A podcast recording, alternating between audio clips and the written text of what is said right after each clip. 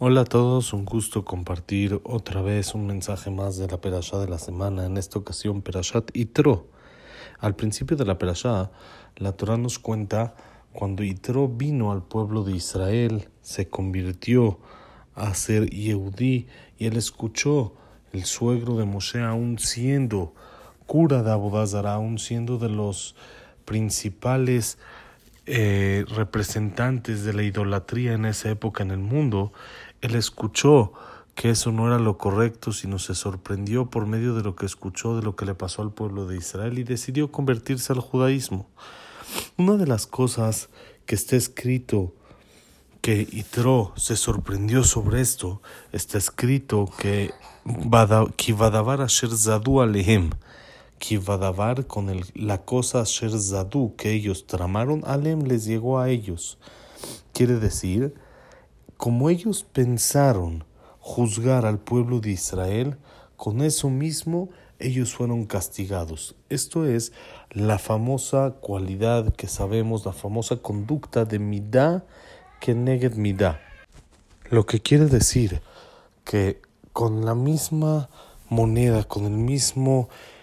fuerza y con el mismo tema con el que una persona se equivoca, Hashem Kaviahol lo castiga de la misma forma. Y esta es una de las conductas más impresionantes que hay dentro de el mundo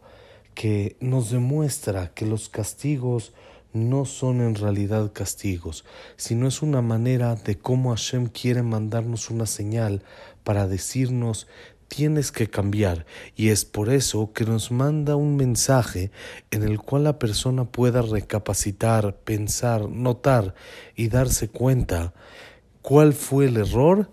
el cual él hizo para así poder solucionar eso mismo. Es nada más un mensaje, una llamada de atención y advertencia, como cuando una persona castiga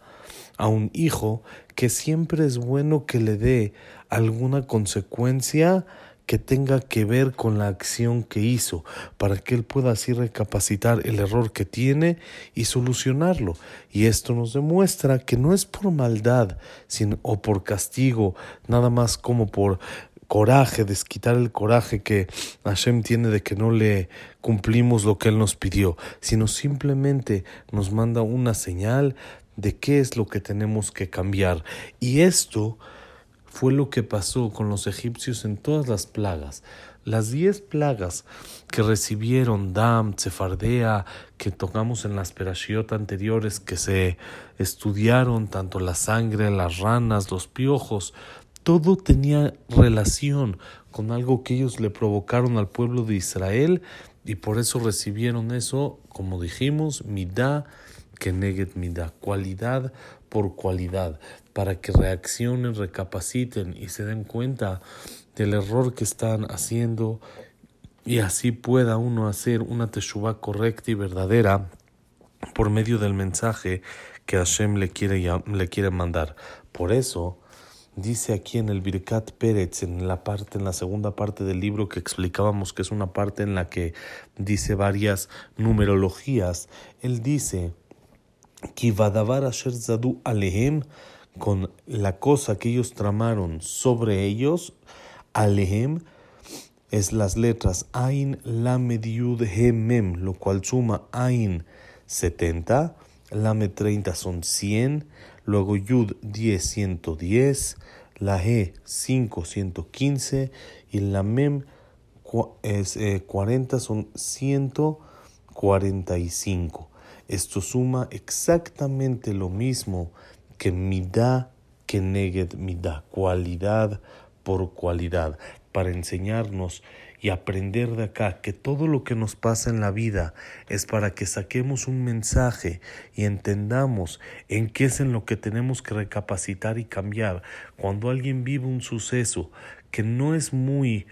eh, muy cómodo o no es muy a gusto, es algo difícil para él, la persona tiene que hacer lo que se llama Heshbona Nefesh, revisar sus actos. ¿Y cómo puede saber cuál es el error que él debe de cambiar? Entonces tiene que revisar el castigo, la consecuencia, lo que le sucedió y algo relacionado con eso es en lo que tiene que mejorar. Midá que neged midá. Una de las conductas más impresionantes que hay en este mundo, lo cual nos demuestra la sabiduría divina.